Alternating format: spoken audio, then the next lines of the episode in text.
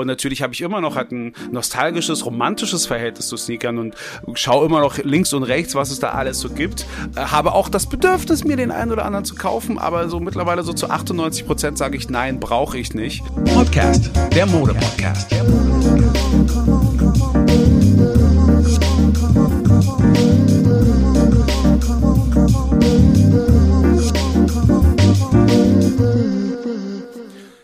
Die studierte Modetheoretikerin, Zeitautorin und Buchherausgeberin Diana Weiß wird heute mit uns über aktuell sehr spannende Fragen und Zukunftsvisionen sprechen. Was kommt nach Corona? Wird sich etwas verändern? Und wird es eine neue Modeordnung geben? Fragestellungen, die wirklich jeden aus der Modewelt brennend interessieren. Nach Veröffentlichung ihres ersten Buches Cool Aussehen und Jugendkulturen ist vor kurzem ihr zweites Buch Modebilder erschienen, welches uns ebenfalls reichlich Gesprächsstoff bieten wird. Zunächst einmal natürlich äh, erstmal herzlich willkommen hier auch beim Modcast. Ja, danke schön. Ähm, ich muss auch gleich mal darauf hinweisen, dass dies ja wirklich ein sehr ungewöhnliches Mal ist, also aus mehreren Gründen, die ich mal gerne erläutere. Zum einen, äh, also dass wir schon nicht mehr uns persönlich treffen können, also die Talkgäste und meine Wenigkeit, das ist ja auch schon so ein bisschen so der ganzen Corona-Krise geschuldet, ähm, wobei wir das auch schon einmal hatten, weil halt der große Teich äh, zwischen uns lag. Aber das ist für mich jetzt mal ein komplettes Novum, aber auch äh, was die Vorgeschichte angeht, da, da hätte ich mich ja wirklich ja noch über Wochen, weil ich ja so ein langsamer Leser bin, vor reinarbeiten müssen, um auch wirklich so das gesamte Werk der Diana Weiß, Moment, ich muss mich korrigieren, von Professor Dr. Diana Weiß dann irgendwie durchzuarbeiten. Ähm, und vielleicht sollten wir so erstmal so mit so den Grundinformationen arbeiten, weil wir duzen uns, das hatten wir jetzt vereinbart. Mhm, genau. Vers versprochen ist versprochen und wird jetzt nicht zurückgenommen. Nein. und äh, natürlich ähm, auch den Begriff der Modetheorie oder eine Modetheoretikerin war mir bisweilen tatsächlich neu. Natürlich reden wir auch gerne noch über die zwei Bücher, die publiziert worden sind, in den etlichen Artikeln oder auch Publikationen in diversen Magazinen. Und mhm. ähm, so der Grundkern dieses Gesprächs soll dahin gehen, natürlich, was bleibt von der Mode als solches denn noch übrig oder wie wird sie sich denn überhaupt verändern mit der Corona, wenn überhaupt? Also fangen wir doch erstmal mit dem ersten an. Was ist denn überhaupt eine Modetheoretikerin? Ist das sowas wie bei dem Kaisers neue Kleider, dass man sich Mode anschaut und dann vermutet, dass der Kaiser was anhat und dabei hat er nichts an oder geht es da noch ein bisschen weiter? Ja, das könnte man so meinen. Ne? Ich sage manchmal so als Witz, äh, Modetheorie ist sowas wie die Handtasche muss immer zu den Schuhen passen und so. Ähm, nein, also Modetheorie ist eigentlich so ein Sammelbegriff. Ähm, es ist auch als Wissenschaft zusammengesetzt jetzt aus anderen Anteilen. Man könnte zum Beispiel ähm, aus soziologischer Sicht auf die Mode gucken. Ne? Wie ähm, werden zwischenmenschliche Beziehungen irgendwie geregelt? über das, was man trägt, über die Kommunikationstheorie zum Beispiel, Mode als Form der Kommunikation. Dann gibt es natürlich einen historischen Aspekt, was wurde früher wie getragen. Dann ähm, gibt es einen psychologischen Aspekt. Also es gibt sehr viele äh, Zugänge, die man haben kann zur Mode. Und äh, ja, gemeinsam ist eigentlich nur, dass man die Mode einmal ernst nimmt ne, und nicht abtut als irgendwas, was ähm, oberflächlich ist oder unwichtig ist und dann eben untersucht und versucht zu klassifizieren, ja, ähm, was Mode alles bedeuten kann und wozu man Mode benutzen kann und wie Mode auch aussehen kann. Okay, äh, okay. Äh, da können wir gleich nochmal über das Thema Systemrelevanz dann sprechen. Aber vorab gleich mal, weil wir uns ja nicht sehen, darf ich jetzt äh, persönlich fragen, äh, was du denn gerade selbst auch trägst. Also ja. gehörst du zu den Menschen, die sich dann aufgehübscht haben, einfach so um den Tag zu, zu, zu beherrschen oder lässt man sich dann doch gehen und äh, freundet sich auch mit der Gemütlichkeit einer Jogginghose an? Ähm, ich ähm, navigiere mich so zwischen beiden Extremen irgendwie durch. Also ich versuche schon, mich äh, einmal am Tag irgendwie anzuziehen und auch zu schminken und mir mal die Haare zu kämmen. Einfach so für das, für das Gefühl auch, beziehungsweise ist es einfach was, womit ich mich gerne beschäftige und damit kann ich mich dann auch ablenken Und es gibt mir auch so ein Gefühl der Kontrolle, ne? dass man, dass einem nicht alles total entgleitet das, das kann ich, das kann ich nachvollziehen. Ähm, da wird natürlich auch gleich nochmal hier die, der, der, der berühmte Satz von Karl Lagerfeld bezüglich der Jogginghose jetzt auch nochmal dann hier auseinandergenommen. Aber eben, denn wenn wir darüber halt reden, wie wichtig das ja dann doch auch für dich ist, ähm, aber wenn man sich anschaut, wie jetzt zum Beispiel die Politik sich auch entschieden hat, ist das jetzt, äh, aber wir gehen d'accord, dass die Mode als solches dann doch nicht systemrelevant ist, weil der Zugang zu Modegeschäften ist ja nicht gewährleistet. Auch die Fabriken sind in, der, in, in, in den meisten Fällen ja auch irgendwo lahmgelegt als solches. Ähm, also wie ernst nimmt denn die Gesellschaft denn aktuell Mode? Also wenn man über die Theorie hinaus. Ja, das stimmt natürlich. Also Mode, es wäre jetzt wirklich zu hoch gegriffen zu sagen, Mode ist systemrelevant in irgendeiner Form. Es zählt natürlich zu den Transzendenzbedürfnissen, ja, also dieses Bedürfnis nach Anerkennung, nach Selbstdarstellung und so weiter. Und solche Bedürfnisse treten halt sehr schnell in den Hintergrund, wenn existenzielle Bedürfnisse gefährdet sind. Aber ich glaube, dazu geht's uns halt zumal hier jetzt äh, in Deutschland, wo wir gerade sind, auch noch nicht wirklich schlecht genug. Das glaube ich auch. Darf, darf, ich mal kurz fragen, da ist irgendwie ein Rascheln im Hintergrund. Ist ich glaube, das ist hier so das Kabel von dem Kopfhörer, was so ein was bisschen am Mikrofon oder am Laptop entlang schleift. Genau. Ich ja. äh, versuche es jetzt mal so ein bisschen hier festzuhalten und das Geräusch zu unterbinden. Ah, okay, gut. Nicht, dass da irgendwer denkt, was passiert da im Hintergrund? Ja, ja. Ähm, wobei, äh, Thema ähm, äh, Mundmaske, da sieht man ja auch, dass die Leute ja schon auch bemüht sind, sich da ein bisschen so abzuheben. Also ich war ja selbst schon öfters mal auch im asiatischen Raum und da gehört es ja so zum, zum Alltag und da gibt es ja auch so die unterschiedlichsten Variationen. Ähm, aber wie so viele Sachen, worüber man sich auch gerade, ich sag mal, in, in Anführungsstrichen in der westlichen Welt so amüsiert hat, äh, scheint ja jetzt auch hier ein bisschen so gang und gäbe zu sein. Und ich habe auch schon zuvor zum Beispiel mit einer Marina Hörmannseder auch darüber gesprochen oder auch mit einer Mandy Binek von der Press Factory, äh, wie weit die denn glauben, dass er zum Beispiel in den nächsten Kollektionen, wenn sie denn noch so dargeboten sind, äh, werden, wie man es sonst gewohnt ist, das auch mit eine Rolle spielen wird. Also äh, können wir auch tatsächlich das, das den Mundschutz so als, als selbstverständlich so verstehen wie zum Beispiel die Wahl der Jeans, der Denim, dass man das auch vielleicht so aufeinander abstimmen wird in Zukunft oder ist es denn tatsächlich einfach nur ein Taschentuch blank weiß oder blau nach außen würde vollkommen reichen. Naja, ich denke, da gibt es unterschiedliche Möglichkeiten, je nachdem, äh, wie man halt so aufgestellt ist. Ich meine natürlich so einen äh, äh, medizinischen oder professionell aussehenden Mundschutz zu verwenden, was ich jetzt schon noch am häufigsten sehe auf der Straße, ist dann eher neutral. Damit macht man jetzt nicht eine große Aussage über sich selbst, darüber hinaus, dass man eben sagt, ich nehme das ernst, ich versuche irgendwie mich sozial zu verhalten und so weiter. Ähm, aber es gibt natürlich auch viele Leute, die das gerne nutzen und sagen, wenn ich das Ding schon tragen muss, dann will ich halt auch, dass mir gefällt. Und gerade hier in Berlin sehen wir ja, dass viele so kleinere Designer jetzt ja auch Mundschutze herstellen. Also mhm. Star Styling ist so ein Laden in Mitte, der fällt mir jetzt gerade ein. Die machen jetzt aktuell auch so Atemschutzmasken. Und äh, viele so, so kleine Betriebe ne, haben ja umgestellt jetzt auf die Produktion. Und da ist der Bedarf schon da. Und ich glaube tatsächlich, dass es auch nicht wieder weggehen wird. Es wird wahrscheinlich auch so werden wie in Asien, das schon länger war, dass eben das ein alltäglicher Anblick wird, dass Leute Mundschutz tragen.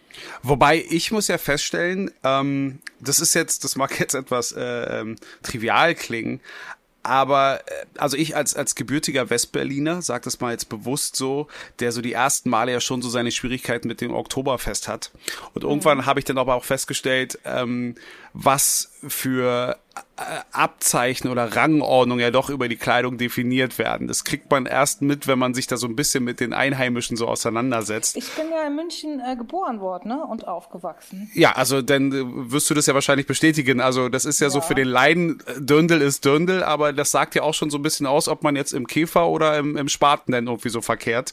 Das sagt, äh, das sagt ja schon einiges. Und so kommt mir das ein Stück weit aber doch schon auch mit dem Mundschutz vor.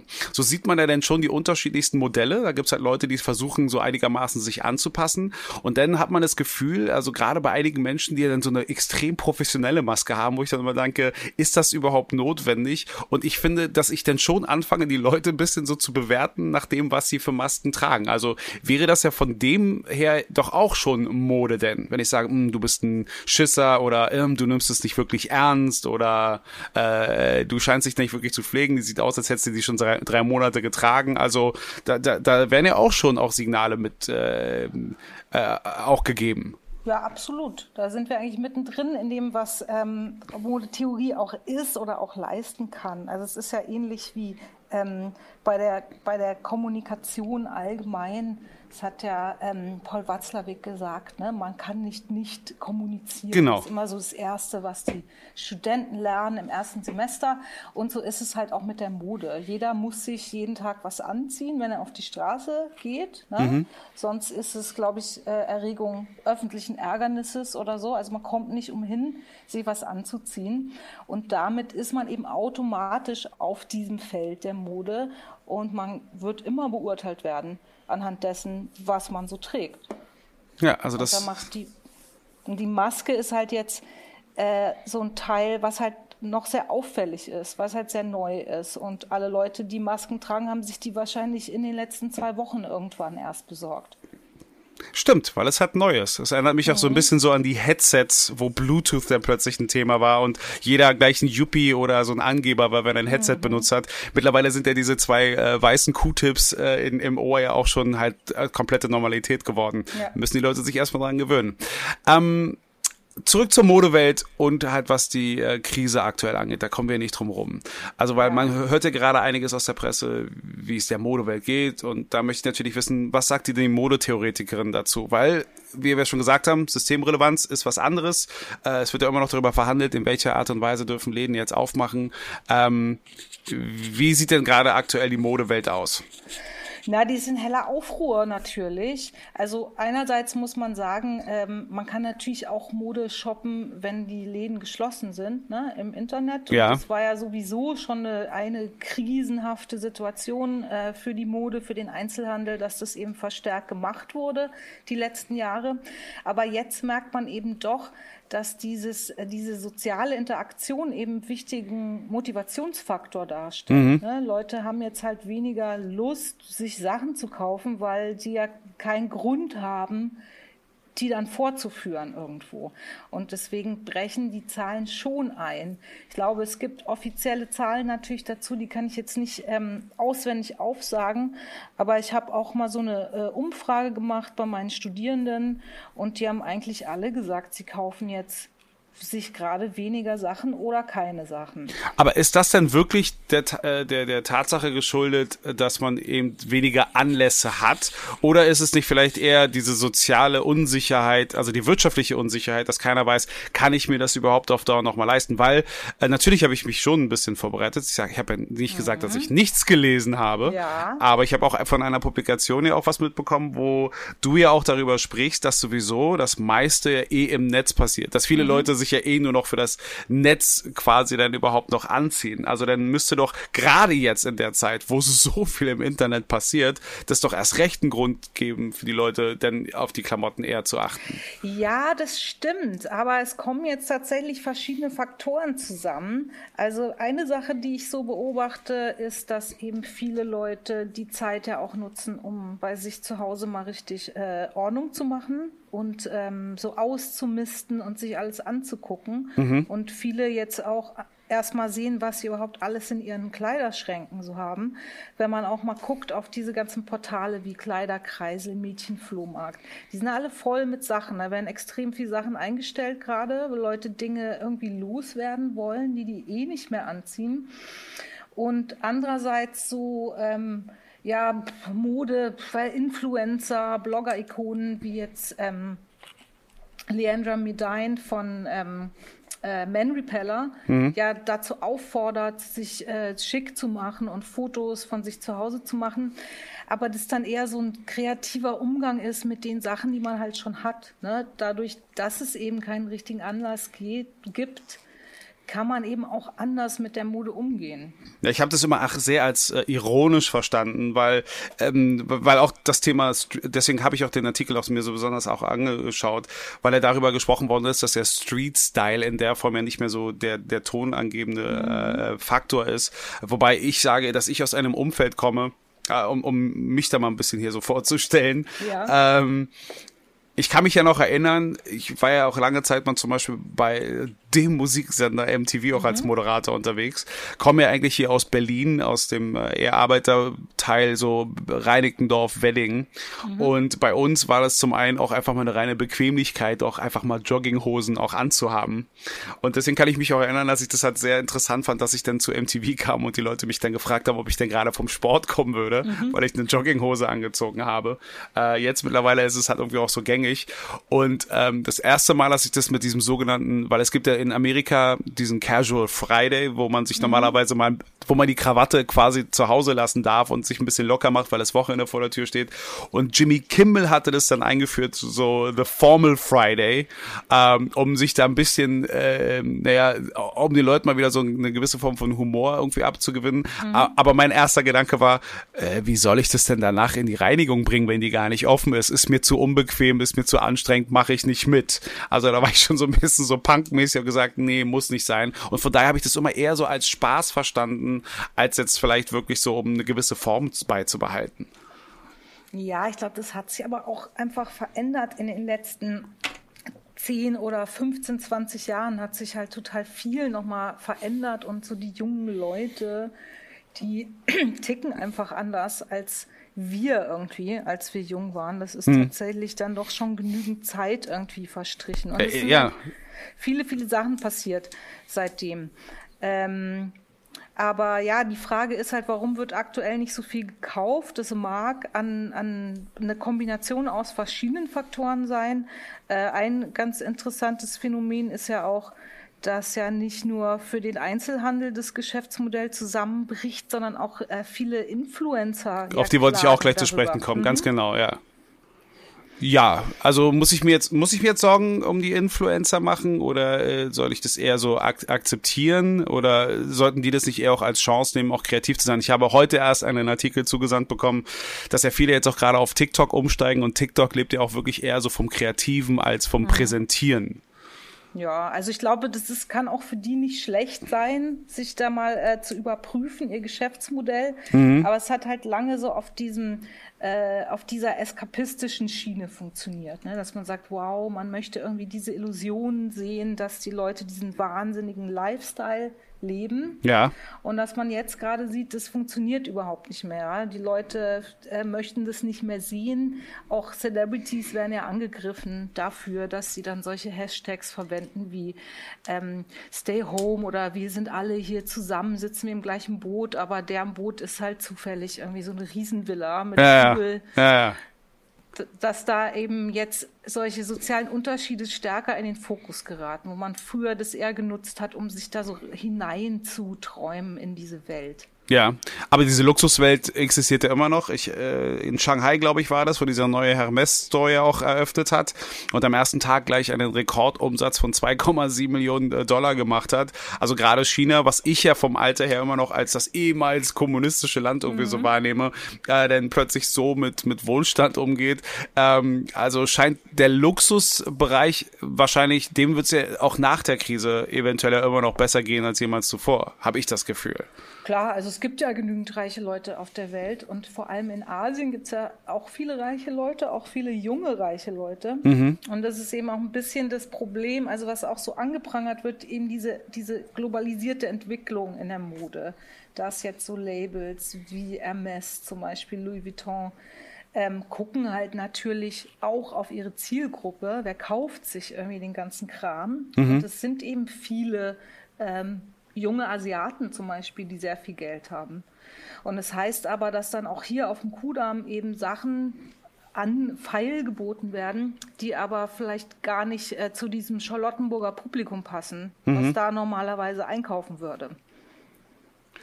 Das, das fand ich ja auch schon als, ähm, als äh, Kors äh, ja plötzlich so auch zum Creative Director bei äh, Christian Dior wurde und plötzlich mhm. halt so Kunst, Straßenkunst in Anführungsstrichen plötzlich auch so in Charlottenburg zu sehen war und ich manchmal nicht das Gefühl hatte, als würden die Leute in Charlottenburg das auch verstehen. Äh, ähnlich ja auch bei, ähm, na, warum komme ich jetzt gerade nicht drauf? Bei Louis Vuitton hatten wir das mhm. gleich, bei Louis Vuitton hatten wir Murakami, das gleiche Thema bei, bei Louis Vuitton, wo die Leute manche Sachen auch einfach nur kaufen, weil sie gerade dann aktuell sind, aber nicht, weil sie sich tiefer damit auseinandersetzen. Mhm. Ähm, das, das sehe ich schon so, aber da sehe ich halt auch Berlin als sehr spezielle Stadt insgesamt auch, auch wirklich an. Mhm. Ähm, Worauf ich aber gerne hinaus wollen würde, ist, wenn diese ganzen Influencer ja auch das sich jetzt überlegen, als solches. Wie ähm, stelle ich mich überhaupt noch da? Ist es das Richtige, was ich denn überhaupt noch mache?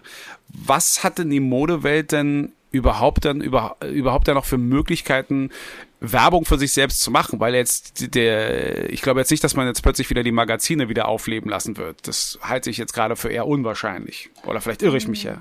Nee, das glaube ich auch nicht. Also ich ähm, ist jetzt schwierig. Ich muss natürlich sagen, von meiner Position aus, jetzt als Modetheoretikerin, muss ich halt sagen, naja, Mode ist ja nicht unbedingt die Modebranche oder Mode ist nicht unbedingt nur Modekonsum von irgendwie neuen Produkten. Finde ich einen wichtigen Satz. Mhm. Ja, wichtiger Satz. Ja, also Mode kann ja auch existieren oder, oder sogar blühen oder sich entwickeln, ähm, wenn es vielleicht der Branche gar nicht so gut geht. Mhm. Das ist ja vielleicht eine spannende Sache, die jetzt gerade passiert. Man weiß es halt nicht, wie es alles so weitergeht. Aber vielleicht ist es eben eine Chance für Leute, bin da jetzt sehr vorsichtig damit, weil ich es auch ein bisschen anstrengend finde in den letzten Wochen, wenn Leute immer krampfhaft versuchen, dieser Krise so was Positives abzugewinnen. Ne? Aber äh, hat sie nicht auch was Positives? Also wenn wir gerade so darüber sprechen, dass die Leute sich etwas bewusster dessen sind, was sie denn überhaupt besitzen, dass dieser Marie Kondo-Effekt dann aufkommt, die Leute plötzlich so alles auf einen Haufen stellen und feststellen, hm, brauche ich das wirklich? Und sich dann auch davon verabschieden? Ja, also es könnte eine positive Folge sein. Ich möchte es keinem vorschreiben, wie er das empfindet, weil es gibt bestimmt auch eine Menge Leute, die finden es ganz doof, wie es gerade ist. Aber ja, es könnte tatsächlich eine positive Folge sein, dass Leute eben anders vielleicht umgehen mit den Sachen, die sie schon haben und äh, man eben so ein bisschen raustritt mal aus diesem Hamsterrad, was eigentlich immer sich nur darum dreht, was brauche ich Neues, ich brauche was Neues, was gibt es irgendwie Neues brauche ich jetzt diese neue Sache, die es gibt. Mhm. Aber das klang jetzt, äh, da war ich jetzt gerade ein bisschen so überrascht, also dass es so kritisch äh, gesehen wird, wenn Leute die Corona-Krise als zu positiv annehmen. Also ich glaube, also A muss man ja erstmal die meisten überhaupt auch jetzt gerade wieder mehr denn je über den Ernst der Lage auch äh, wieder informieren. Auch mhm. da gehen ja aber auch, auch die Meinungen zunehmend auseinander, sei es nur, weil die Leute sich sehnsüchtig nach einer Lösung oder nach einer Gegendarstellung halt irgendwo auch sehen. Also das ist ja schon schwierig, das alles unter einen Hut zu bekommen. Ähm, aber ich glaube so, dass man ja versucht, etwas Positives rauszunehmen, ist doch grundsätzlich ja was Gutes und was auch sehr Menschliches, um halt da nicht so komplett in diesem Elend unterzugehen. Also das kriege ich gerade mit so diesen ganzen, im, im Fitnessbereich, mit dem ich ja gerade aktuell sehr viel zu tun mhm. habe, die haben zum Beispiel so diese Mentalität, ich tu was für meinen Körper, ich bin fit, wenn da was kommt, bin ich bereit dafür zu kämpfen. Was auch grundsätzlich eigentlich falsch ist, aber es wahrscheinlich positiver ist, sich hat ein positive Gedanken zu machen, als so in so einem negativen Modus zu verfallen, der ihn eher anfälliger macht, weil man weiß ja, dass es ja schon zusammenhängt, wie man sich auch wirklich fühlt und dann wird man eventuell, wenn man sich schlecht fühlt, auch eher krank. Ja, also du hast natürlich recht. Ich wollte das jetzt auch nicht so streng formulieren. Ich, ich wollte nur nachfragen. Ich wollte nur, dass vielleicht irgendwo eine Person sitzt, die irgendwie jetzt gerade ähm, irgendwie vorm, ähm, vor ähm, einer Insolvenz steht, ja. die vielleicht ihren kleinen, ähm, liebevoll kuratierten äh, Second-Hand-Modeladen zumachen muss, weil die Miete nicht mehr bezahlt werden kann. Und die kann vielleicht gerade nicht so viel damit anfangen. Ähm, mit so einer positivistischen Rhetorik. Ich ja. meine nur, es gibt halt unterschiedliche Effekte. Manche, viele sind nicht so toll und schön wäre es, wenn was Gutes dabei rauskommt. Die Frage ist halt nur, was genau. Um, okay, wie, wie, wie bekomme ich da den Bogen hin? Also aufbauend, also jetzt im Hinterkopf habe ich eben diese Frage, man kann ja nicht nicht kommunizieren. Mhm. Und ich fand es auch gerade sehr wichtig, auch zu sagen, dass hat Modetheorie ja nicht unbedingt direkt was mit der Modebranche zu tun hat. Das finde ich auch schon mal eine sehr bemerk äh, bemerkenswerte Aussage. Ähm, und äh, natürlich versuche ich da auch äh, menschlich zu sein. Aber jetzt mal journalistisch betrachtet oder so gesellschaftlich betrachtet, auch wenn es jetzt individuelle Menschen gibt, die dadurch jetzt auch wirklich äh, in, in Straucheln kommen, leiden müssen. Das ist ja auch nicht nur bei der Mode, es ist genauso mhm. bei der Gastronomie. Die Hotellerie genau. ist ja jetzt auch gerade extrem betroffen. Ähm, aber ist es denn nicht vielleicht auch ähm, auch ein Satz, den ich sehr oft bei Artikeln mittlerweile auch lese? Ach, was oft, das habe ich zweimal, was aber schon sehr häufig ist, wenn Warren Buffett, der äh, der der der Aktienmensch, dann irgendwie zitiert wird, so bei Apple sieht man wer sieht man wer alles nackt ist und dass ja auch mhm. tatsächlich die Corona-Krise dazu geführt hat, dass ja offensichtlich hat, äh, viele Leute bis jetzt immer so getan hatten, wär, als wäre alles so okay, aber tatsächlich machen sich jetzt diese ganzen Mankos und Fehler in unserer Gesellschaft halt irgendwo bemerkbar und der Grund, dass jetzt viele von einigen Menschen auch in der Modebranche jetzt insolvent sind, ist, weil wir grundlegend auch ein Problem mit Konsum als solches hatten. Also bleibt denn da nicht die Frage offen, na, ist es denn nicht vielleicht an der Zeit, so Paradigmen zu wechseln und eben zu sehen, offenbar sind wir auch im Kontext mit Mode und mit der Modebranche einfach falsch mit bestimmten Werten umgegangen, die, die überhaupt zu dem jetzt führen können?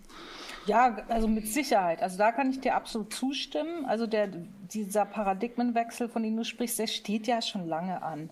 Und vielleicht ist jetzt die Krise etwas, was dabei hilft. Und dabei meine ich jetzt nicht die Politik oder die Branche, sondern äh, wirklich individuelle Konsumenten und Konsumentinnen so ein Exit zu finden. Mhm. Ja?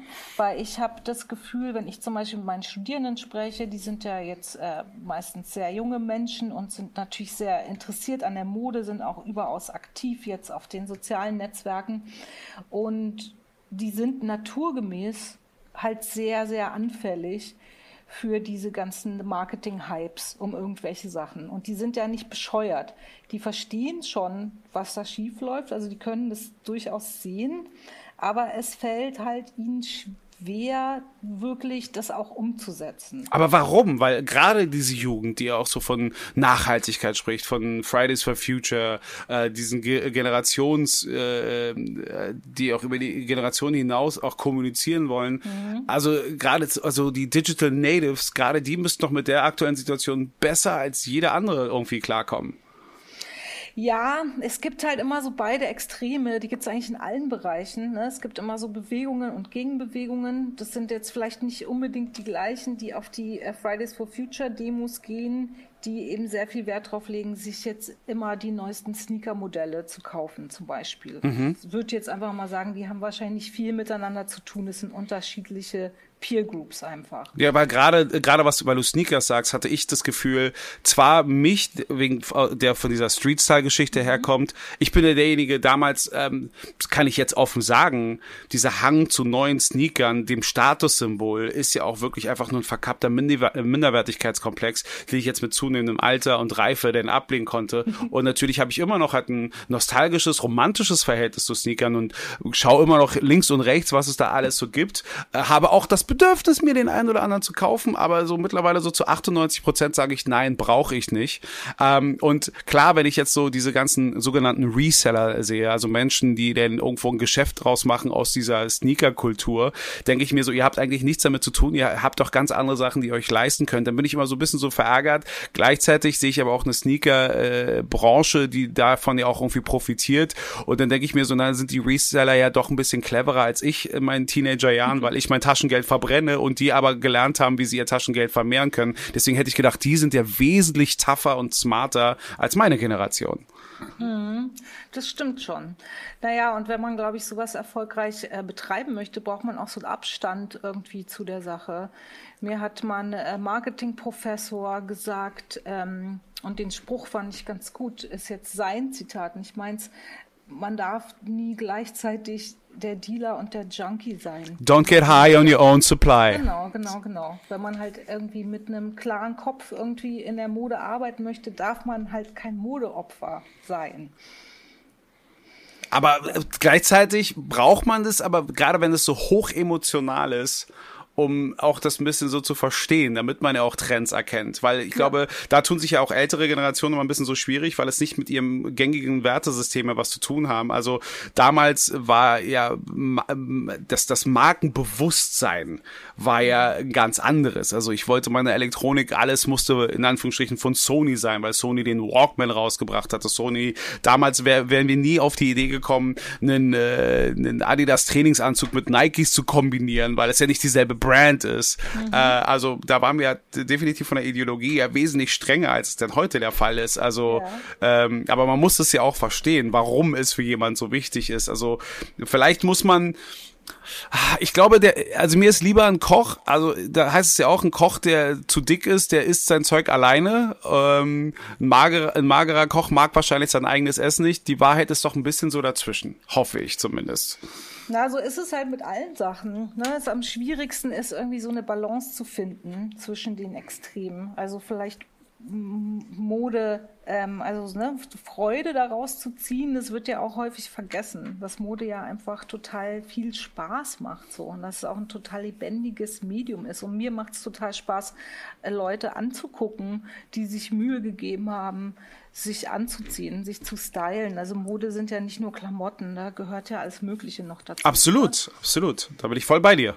Genau. Also manchmal tun mir aber auch Leute leid, die äh, auch das Bedürfnis haben, komplett zu übertreiben, muss man auch sagen. Ja, naja, da würde ich immer sowas sagen wie, ne, Geschmack, über Geschmack kann man sich halt streiten. Ähm, es, es spricht halt nicht immer jeden an. Das ist halt dann wie auch wiederum wie bei der Kommunikation. Ne? Mode ja. ist vielleicht eine Sprache, die auch nicht jeder beherrscht. Ja, ja, aber auch da, äh, dank Reife, ähm, ich glaube, für mich war einmal und das ist gar nicht mal so lange her. Also ich habe ja selbst auch früher gemodelt, also habe ich den Aspekt der Mode schon erlebt, habe ja auch selbst in Klamottenläden gearbeitet, also habe den Aspekt auch erlebt. Äh, jetzt danach irgendwo noch mit den Unternehmen anders gearbeitet. Also ich habe wirklich so alle Stufen irgendwie schon durch, außer das mit dem Studium. Es tut mir leid, es hat nicht funktioniert. Aber ähm, ich, ich bin trotzdem halt ein bisschen fasziniert, wie äh, Mode heutzutage ja immer noch, ähm, wie Mode immer noch halt angenommen wird oder wie Leute das versuchen, weil dass mir das passieren konnte, dass ich auf einer Modenschau war, wo der mhm. Anteil der Frauen enorm groß war und ich selten ein Event gesehen habe, wo die Frauen sich so Mühe gemacht haben, sich rauszuputzen. Mhm. Aber es war so offensichtlich, dass dieses Event nur von Frauen besucht würde. Also hat sie sich mein heterosexueller Kopf dann gedacht so, warum machen die sich denn so schick, wenn hier nur so Frauen sind? Bis ich dann endlich verstanden habe, ah, die machen das gar nicht für uns, die machen das gegeneinander oder äh, die stehen im Battle miteinander. Frauen sind doch nur Männer habe ich mir dann so, ja. da habe ich mir in dem Augenblick gedacht. Das habe ich auch erst viel später verstanden. Ja, du siehst, du hast ja einen Lerneffekt gehabt. Ja. Auf der Modenschau. Das darf man nicht unterschätzen. Absolut. Ähm, um mal jetzt mal auch zu deinen Sachen irgendwie so zu kommen. Also eigentlich ja. haben wir so das meiste ja auch schon abgedeckt und so. Es ist ja jetzt schon ein paar Jahre her, dass dein erstes Buch rauskam, Cool Aussehen, Mode mhm. und Jugendkulturen ähm, und Jugendkulturen. Ähm, ist das jetzt nicht mehr up to date oder was war jetzt der Anlass dann auch noch das, also 2012 war das äh, erste Buch. Genau. Oder was war jetzt äh, der Grund, weshalb dann das zweite rauskam und ist es jetzt äh, cool aussehen, Mode und Jugendkulturen Part 2? Nee, gar nicht. Das sind eigentlich zwei unterschiedliche Themen. Das sind auch zwei unterschiedliche Arten von Büchern. Cool aussehen ist ja eigentlich ein Sammelband, oder nee, es ist ein Sammelband äh, mit ganz vielen Bildern auch. Und das war mir einfach ein Anliegen, weil äh, ich habe mich ja nicht immer, also nicht nur, habe ich mich schon immer für Mode total interessiert, ähm, sondern ich bin halt auch so mit diesen klassischen Jugendkulturen aufgewachsen. Mhm. Und mich hat es total fasziniert, so als Teenager. Ähm, ich bin ja in München aufgewachsen. Ja. Äh, da gab es damals äh, WOM, ne? World of Music. Gab es auch in Berlin? Hm, gab es in Berlin auch. Und vielleicht war das in, Be in, Berlin auch so wie in München, dass es diese Videoleinwand davor gab mit MTV. Stimmt, ja, diese, die bestand noch aus mehreren Röhrenfernseher. Genau. Ja, ja. Genau. Aber wir sind das, doch gleich alt, okay. Ja, ja. Und das war eben eine total heiße Nummer, weil es eben noch genauso vor dieser äh, Privatfernsehen-Schwemme war. Also ich hatte damals kein MTV bei mir zu Hause. Ich auch ich kannte nicht. auch keinen, der das hatte. Und man ist wirklich nach der Schule dahin gegangen, um sich halt die neuen Clips da irgendwie anzuschauen. Und es war halt auch so ein Hangout. So, da sind halt immer Jugendliche da so abgehangen vor WOM. Ja. Und man hat halt sein spärliches Taschengeld, was man so hatte, halt investiert irgendwie. Oder man konnte ja da auch äh, Platten anhören mit Kopfhörern. Es war eh super, WOM. Und äh, da habe ich halt so diese ganzen äh, Grüppchen dann zum ersten Mal gesehen.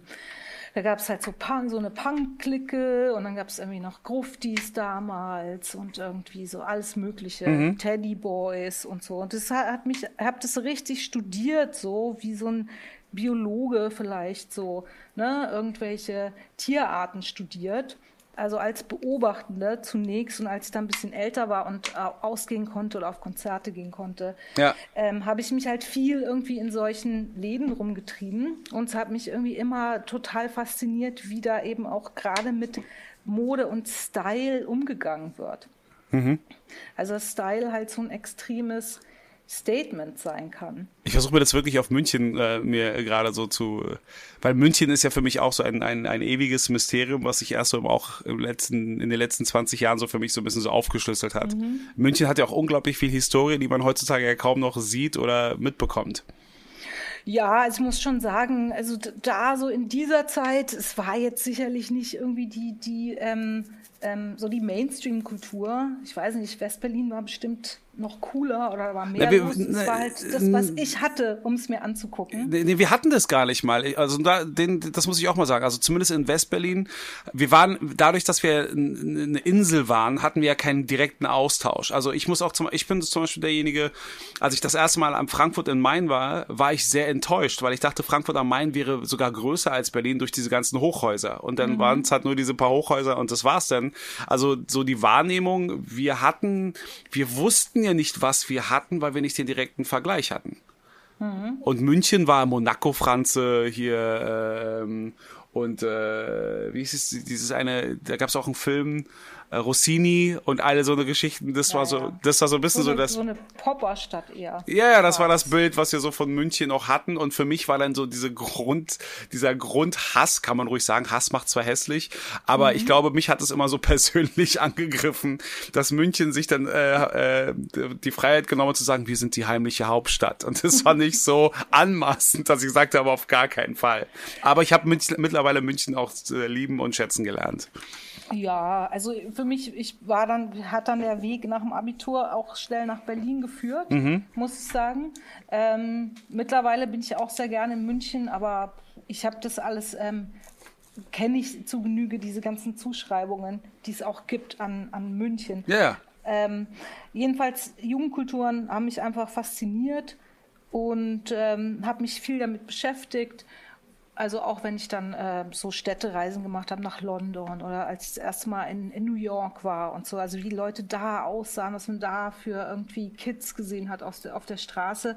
Es ist ja leider heute auch nicht mehr so spannend, weil es ja eben durch die Globalisierung doch die Leute ähnlicher aussehen. Damals waren die Unterschiede größer, also habe ich zumindest so wahrgenommen. Da gebe ich gebe ich dir vollkommen recht. Auch einer der Faktoren, die ich, aber das hat sich auch erst langsam entwickelt. Ich dachte erst, durch Social Media würde ein etwas größeres oder breiteres Modebewusstsein irgendwo kommen. Und äh, tatsächlich ist es aber mittlerweile eher uniform geworden. Das fand ich leider ein bisschen schade. Weil es ja lustig ist, weil es ja diesen Uniformaspekt auch in den Jugendkulturen immer schon gab. Also Ja. wenn du einen Punk gesehen hast auf der Hast Straße. du alle gesehen? Ja, dann sah der eine natürlich total anders aus als die anderen Leute, aber Ja. in, der, in der Clique sahen die ja dann doch wieder gleich aus. Es ist dann auch eine Uniform und Regeln und du musst dich dann so anziehen, sonst finden dich die anderen nicht cool aus der Gruppe und so. Also immer beides spielt so eine Rolle. Und ähm, ich habe ja das Buch Cool Aussehen zusammen mit dem Archiv der Jugendkulturen gemacht. Da würde ich auch gerne nochmal darauf hinweisen. Gerne, aber, was- aber was genau ist das? Das Archiv der Jugendkultur? Dass es ein Archiv gibt, ist mir neu. Ja, das ist genau das, was ist auch das einzige Archiv der Jugendkultur, was es gibt. Das ist in Berlin, in äh, Kreuzberg 61. Und das ist einfach ein Archiv, was so alle möglichen jugendkulturellen Selbstdokumente und andere Dokumentationen sammelt. Also es gibt dort eine Bibliothek, die ist auch öffentlich zugänglich, jetzt im Moment gerade nicht. mit vielen äh, Büchern, auch so äh, wissenschaftlichen Arbeiten über alle möglichen Jugendkulturen. Ab wann fängt es an? So ab, seitdem es Rock'n'Roll gibt? Weil so Eigentlich davor? ja. Also so klassischerweise fängt es so in der Nachkriegszeit an. Ne? Die Bravo wurde 1956 gegründet und es war einfach auch historisch eine Zeit, wo junge Leute halt irgendwie Geld hatten, sich was kaufen konnten, auch dieses, ähm, diesen Drang hatten, vielleicht sich abzugrenzen von ihrer Elterngeneration. Es gibt so ein paar Vorläufer von Jugendkulturen, aber so richtig fängt es halt so in den 50er Jahren des 20. Jahrhunderts an. Und äh, was auch super ist an dem Archiv, äh, es gibt zum Beispiel auch ganz viel Fanzines, so alte Punk-Fanzines oder auch Hip-Hop oder Techno-Magazine mhm. und so aus den 90er Jahren. Das kann man sich da alles angucken und studieren, wenn man möchte. Oder wenn man sowas noch bei sich zu Hause rumliegen hat, auch Flyer oder so, haben ja viele Leute früher gesammelt, ne? gerade in Berlin, so Flyer für Partys, kann man denen spenden und dann heben die das auf und machen es anderen Leuten zugänglich. Ich glaube, da habe ich doch ein paar, da können wir uns, glaube ich, tatsächlich dann mal zusammenschließen, dann übergebe ich die gerne dann mhm. beim Thema Ausmisten. Ähm, wenn ich mal kurz eine kurze Zwischenfrage mit einbinden kann, weil ich dann über einen anderen Artikel von dir gestolpert bin und ja. da gab es halt den Vergleich, äh, damals die Bravo für junge Menschen, das ist mhm. das, was Instagram jetzt ist. Ich bin mir da nicht so sicher, ob man es so verallgemeinern kann. Ähm, natürlich ist es ein total anderes Medium. Es war natürlich jetzt auch so ein Spruch, ne? Ja, okay. Vergleich. Ähm, da sollte man vielleicht auch drüber stolpern. Äh, aber eher war die Idee, wo, wo geht man hin, wenn man irgendwas wissen will? So, ne? Wo findet man Sachen raus, die wichtig sind für einen als Teenie? So. Und jetzt bei uns war es halt natürlich die Bravo, da stand alles drin. Ich muss wirklich über, darüber muss ich noch drüber nachdenken. Ich, ich, ich weigere mich da sofort eine Antwort drauf zu geben. Also ich habe immer die Bravo gelesen. Ich ja auch. Es war die einzige Konkurrenz, die es dazu gab, gab es ja, es war die Pop Rocky. Ja, ich habe das die Pop Rocky auch gelesen und die Popcorn und Mädchen. Ich habe immer alles gelesen. Ich habe die ganzen Nerd-Zeitschriften gelesen, also auch so Videogames und alles so eine Geschichten. Das war, ah, ja. also das war tatsächlich für mich, also dafür keine Autozeitschriften, kein Kicker oder was auch immer. Ähm, ich war schon immer sehr technisch versiert und Yps-Hefte war dann auch noch so, äh, bevor Dr. Sommer-Team halt wirklich interessanter mhm. wurde. Ja. Naja, jedenfalls, um das kurz abzuschließen. Ja. Mir ist aufgefallen, also so in der Forschung, ne, Bücher über Jugendkulturen sind mal entweder soziologisch, dass es so darum geht, was, was sind es so für Jugendliche, wo kommen die her, was haben die für einen Hintergrund, was, oder was sind deren politischen Ansichten, oder eben so musikhistorisch, was, was gibt es da für Spielarten, Punk und Hardcore, gibt es äh, also meterweise Bücher darüber. Es gibt eigentlich fast nichts über die Klamotten, wo ich immer dachte, Mann, das ist doch eine der wichtigsten Sachen. Was macht denn irgendwie so ein Punk aus? Ja, okay, seine Haltung, vielleicht auch sein Lieblingsband, aber auf den ersten Blick ist es doch die Frisur und die Lederjacke und die enge Hose und so. Und äh, das, deswegen habe ich eigentlich das Buch gemacht, weil ich halt genau darüber äh, was machen wollte. Okay, es macht also, Sinn. Hm? Weil im Hip hop also im Hip Hop gab es ja, weil Hip Hop hat sich ja eben per se auch darüber äh, überhaupt definiert. Hm. Deswegen interessant, dass es irgendwie bei Punk, also dass es diesen Bedarf nicht gegeben hat. Also Punk immer nur so als sinnfälliges Beispiel. So Default Jugendkultur mhm. ist immer irgendwie Punk. Das ist meistens das, was Leuten als erstes dazu einfällt. Und weil diese ganzen Sachen, also Hip-Hop auch oder Mod oder alles Mögliche. Bei dem Mod wusste man das, beim Skinhead wusste man das. Ähm, wobei auch bei Skinhead es ja auch da die zwei Lager gab. Viele Leute mhm. haben ja auch Skinheads ja grundlegend äh, missverstanden. Also der Skinhead als solches war ja nicht automatisch rechts, mhm. äh, sondern es war ja tatsächlich eine Arbeiterbewegung. Und dann äh, wurde das auch leider wegen, der, wegen dem Gewaltkontext auch in diese, in diese Nazi-Ecke doch geschoben. Also es gab durchaus auch hier in Deutschland Nazis, die Skinheads waren, aber ja. Ja, auch da gebe ich dir vollkommen recht. Das hat mich damals schon immer geärgert, dass die Leute diesen modischen Aspekt oder den Unterschied nicht sehen wollten. Ja, und ähm, eben auch gerade jetzt in den letzten, ähm, ja, kann fast sagen, in den letzten 20 Jahren wird das Zeug ja permanent recycelt in der Mode. Das nervt so. mich ja. Und das meine ich, das sind Sachen, die mich nerven, wo ich dann denke, also ist nicht, weil ich mich darüber ärgere, ich könnte auch sagen, tja, damals war alles besser, sondern ich sag mir so, mhm. hey, also ich finde es ja auch gut, dass du eine Generation Recycling hast. Mhm. Äh, so nenne ich so aktuell die, die, die Jugendkultur, wie sie halt heute ist. Und das nicht mal abwerten, weil äh, im, im Kontext von Nachhaltigkeit ist es ja nichts Schlimmes daran, wenn du was Altes wieder aufleben lässt. Also gerade wenn man sich jetzt viele alte TV-Serien oder Filme auch aus den 80ern anschaut und sagt, könntest du wieder tragen könntest du wieder tragen. Mhm. Gut, vielleicht wäre der Stoff jetzt nicht mehr so dick und nicht mehr so hart, und aber könnte ja. man wieder tragen. Ja. Genau, also es kommt alles wieder. Und äh, ja, jetzt das neue Buch Modebilder, Modebilder beschäftigt sich ja also explizit sozusagen mit der, mit der digitalen Kultur und eben diesem Wandel, der irgendwie stattgefunden hat, dass, wenn ich jetzt nochmal die Parallele ziehe, äh, deswegen war das Archiv der Jugendkulturen so wichtig, weil es gibt ja aus den 60er, 70er Jahren gar nicht so viel authentische Bilder von Jugendlichen, wie die wirklich angezogen waren. Ne? Ähm, die muss man ja suchen, weil eben die Möglichkeit nicht da war. Ne? Die hatten halt keine Smartphones und konnten sich dauernd fotografieren oder so. Und es gab auch keine Öffentlichkeit dafür. Also gibt es wenige von diesen Fotos. Und das hat sich ja erst durch die Digitalisierung geändert, mhm. dass halt es jetzt mehr Bilder gibt von Leuten, wie die halt wirklich aussehen. Und es wurde natürlich auch schnell professionalisiert, Stichwort Influencer, wurde dann so ein eigener Stil in so einem ganz schnellen Tempo. Hm. Und die Frage ist halt, genau, was macht es halt wieder mit uns und mit der Mode, dass wir jetzt nicht nur uns die Vogue kaufen müssen, wenn wir wissen wollen, was sind irgendwie so Vorschläge, ne? wie könnte ich mir wünschen, auszusehen, sondern es gibt halt einfach alle möglichen privaten Accounts, die das auch vorzeigen. Aber sind vielleicht kommen wir auch damit auch jetzt so ein bisschen so zu, zu, dem Ende, jetzt wo wir auch wissen, was diese beiden Bücher sind, wo wir auch natürlich auch über die Corona-Krise auch das abgesprochen haben. Ähm, nicht als letzte Frage, sondern so, um das so abzurunden. Was, was steht jetzt da überhaupt noch an? Wir haben ja auch schon darüber gesprochen. Die Corona-Krise verändert vieles. Viele Influencer müssen sich auch ihr, ihren Kopf dazu machen. Ist es überhaupt noch das Richtige überhaupt? Ähm, die Konsumenten sind jetzt auch etwas zurückhaltender. Eine Variante ist, in, in sechs Monaten, wenn es vielleicht äh, einen Impfstoff gibt oder ein Medikament, die Angst weg ist und wir alles wieder von vorne machen, weil etwas utopisch wirkt es ja schon, dass sich jetzt alles so ändert und äh, alles so zum besser, äh, also es besser wird, dass mhm. Produktionen plötzlich wieder regional eher sind und dass Leute bereit sind, mehr Geld für etwas auszugeben, dafür weniger konsumieren, ohne dass Leute gleich äh, in die Arbeitslosigkeit verfallen müssen und so weiter und so fort. Mit all dem Wissen, was jetzt zur Verfügung steht, durch die Digitalisierung mhm. und so weiter, weiter und so fort.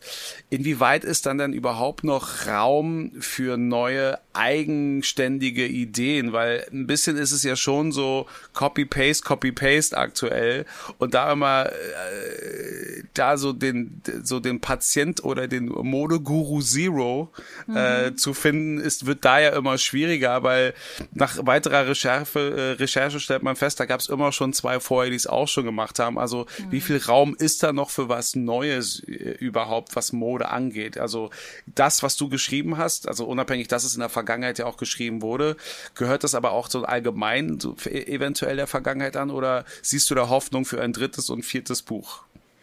Also ich werde hoffentlich noch ein drittes und ein viertes Buch schreiben, vielleicht auch über ganz andere Sachen, die mit Mode zu tun haben. Ähm, es ist immer so ein bisschen schwierig zu orakeln, wie es jetzt weitergeht. Natürlich würde ich mir wünschen, dass irgendwie die, die ähm, großen irgendwie Fast Fashion Brands irgendwie als, als die Verlierer aus der Krise hervorgehen. Aber ähm, man muss eben sehen, wie es kommt. Es, also es stehen sich eigentlich zwei Probleme gegenüber. Das hast du sehr richtig gesagt. Leute müssen eigentlich bereit sein, mehr Geld für Mode auszugeben wo jetzt gerade diese, ähm, dieses krisenhafte Gefühl nicht unbedingt zuträglich ist. Und es muss halt auch sowas wie ein Qualitätsbewusstsein geben. Und das ist eben, da sehe ich ein bisschen Problem mit der digitalen Kultur, weil eigentlich ja diese, diese kleinen Bildformate überhaupt nicht darauf ausgelegt sind, eben sowas abzubilden, was eigentlich Mode irgendwann mal ausgemacht hat. Sowas wie Stoffqualität, mhm. Verarbeitung, Schnitt. Das ist alles nicht so wichtig. Es ist halt viel stärker auf so einen ähm, ersten Eindruck hin ausgelegt. Hm. Damit würdest du mich jetzt stehen lassen? Nein. Nein, möchte ich nicht. Dein Orakel, dein, dein Orakel auch wirklich. Also, oder beziehungsweise, was würdest du dir wünschen oder was würdest du an Anregungen geben? Äh, weil wir haben jetzt gerade besprochen, wo die Probleme der Digitalisierung sind, aber wo sind denn jetzt auch die Chancen? Also das Ende des, der Fast Fashion ist ja auch ein Aufruf, aber äh, vielleicht findet ja auch eben diese Industrie eine Möglichkeit, sich da auch irgendwo auch anzupassen, dann werden sie es ja nicht mehr. Oder vielleicht gibt es da auch andere Überlegungen, ähm, gerade was halt so Sneaker angeht, der Sneakerhead, der sammeln will. Ich habe schon so alte Schuhe, die habe ich so lange im, im Karton gelassen, nachdem ich sie angezogen hat, sind sie auseinandergefallen. ist ja auch nicht so Sinn und Zweck des Erfinders. Äh, namhafte Sportschuhhersteller denken ja darüber nach, vielleicht auch Schuhe so zu produzieren, dass sie halt ein Haltbarkeitsdatum haben, ähm, was dann aber auch dann wieder so im Kontext von äh, Konsumieren äh, nach vorne geht. Und mhm. man darf sich ja auch nicht dem Fortschritt äh, ja auch in den Weg stellen. Also der Grund, warum viele Schuhe von heute halt so hässlich sind, um es mal ja. subjektiv zu sagen, mhm. ist, weil sie auch eher einen praktischen Nutzen haben. Also, äh, das, also zwischen dem, was es früher mal war, wo es mich interessiert hat und jetzt, wie sie jetzt praktisch sind, gab es ja auch noch die Phase, wo man sehr viel mit Computern gearbeitet hat und mhm. Gott sei Dank wieder gesagt hat, wir nehmen mal wieder den Faktor Mensch mehr in den Vordergrund und auch wenn es vielleicht mathematisch keinen Sinn macht, so ist es dann wenigstens fürs Auge irgendwo ansprechend.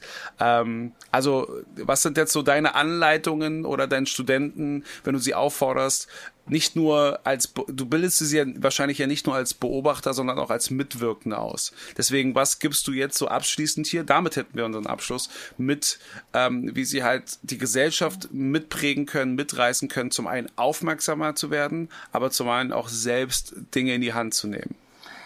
Ja, also ich glaube, Personalisierung ist irgendwie ein wichtiger Schritt, weil ich finde, man muss Mode und so Körperbilder auch immer zusammendenken. Ne? Mode macht ja auch, gibt ja auch immer so Körperideale vor. Mhm. Und das ist ja ein, eine Sache, die vor 100 Jahren passiert ist, dass Konfektionsgrößen eingeführt wurden.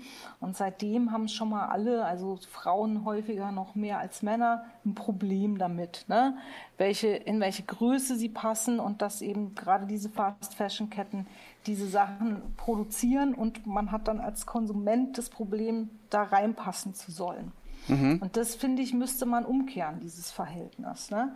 Und dann würde man natürlich auch mehr lokale Produktion haben, wenn eben Dinge für einzelne Personen produziert werden. Es gibt ja schon so erste Ansätze dazu. Ne? Also weg überhaupt von dieser Massenproduktion hin zu mehr Personalisierung dass man einfach Kleider hat, in denen man sich wohlfühlt, die einem gut stehen, ne, die zu einem passen, die die eigenen Vorzüge irgendwie darstellen und dass man eben, und solche Ansätze gibt es in der Netzkultur ja eben auch, dass es einfach diverser wird. Weg von dieser Uniformierung und weg auch von diesen äh, starren irgendwie Körperbildern, dass alle irgendwie komplett gleich aussehen müssen.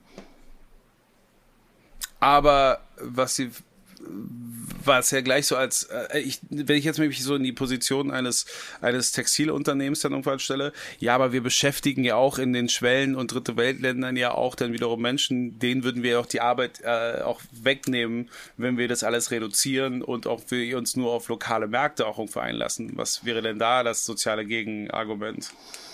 Äh, naja, also ich glaube, es gibt da immer unterschiedliche Unters äh, Untersuchungen dazu, aber es wird halt gesagt, dass letztendlich irgendwie, wenn die, ich glaube, das habe ich neulich mal gelesen, wenn man diesen Textilarbeiterinnen irgendwie doppelt so viel zahlen würde, mhm. würde das beim Endverbraucher nicht so wahnsinnig viel ausmachen. Ne? Mhm. Ist halt dann so eine Frage des allgemeinen Wachstums. Ich glaube halt, äh, und das ist auch ein frommer Wunsch, dass vielleicht die ähm, so großen Global Players einfach auf so einen Teil von ihrer Gewinnmarge verzichten müssten. Und das nach Corona. Nee, aber ich, äh, ich, ich, ich danke dir für diesen, für diesen Gedankeneinsatz und auch für diesen Einblick in die Welt der Modetheorie. Und ähm, ähm, habe jetzt auf jeden Fall auch wirklich so Stoffe, wo ich jetzt selbst mal drüber nachdenken muss. Auch was das Jugendarchiv angeht, auch so was das Jugendliche angeht. Also kann ich dir wirklich nur ähm, meinen größten Dank aussprechen für, diese, für dieses inspirierende Gespräch. Ja, vielen Dank für das Gespräch. Auch ja. von meiner Seite. Tausend Dank. Also dann kann ich jetzt noch mal sagen, vielleicht sieht man sich ja irgendwann mal in echt. Äh, auf. Ja, cool, auf der nächsten Fashion Week wahrscheinlich. Ja, sollte, Haha, sie, so. sollte sie digital oder irgendwie auch visuell irgendwo stattfinden, aber würde ich mich sehr freuen. Würde ich mich auch sehr freuen. Ich Viel- weiß ja, wie du aussiehst, Patrice. Ich weiß auch, wie du aussiehst, die Bilder habe ich Okay, auch schon gut. gesehen. Also, äh, Diana oder auch äh, Professor Dr. Diana Weiß, ich äh, wünsche dir noch äh, weiterhin Gesundheit. Das ist heutzutage Ja. wichtiger denn je. Und äh, hoffentlich dann auf bald. Und vielen Dank für dieses Ja. Gespräch. Dankeschön. Bis Tschüss. dann. Ciao.